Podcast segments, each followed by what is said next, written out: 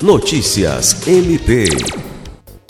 O Ministério Público do Estado do Acre, por meio da primeira Promotoria de Justiça especializada na defesa do meio ambiente da Bacia Hidrográfica do Baixo Acre, segue promovendo uma série de agendas visando a construção de soluções que beneficiem a promoção dos direitos e proteção da causa animal em Rio Branco.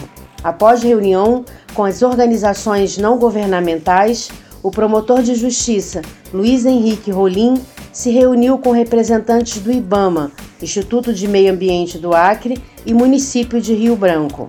Para solucionar a questão da indisponibilidade de abrigo público e necessidade de atendimento de saúde e acolhimento a animais de pequeno e grande porte em situação de abandono, maus tratos, entre outros, o MPAC está dialogando com o município de Rio Branco sobre a possibilidade de construção de um abrigo público, bem como de reforma e adequação do centro de zoonoses da capital.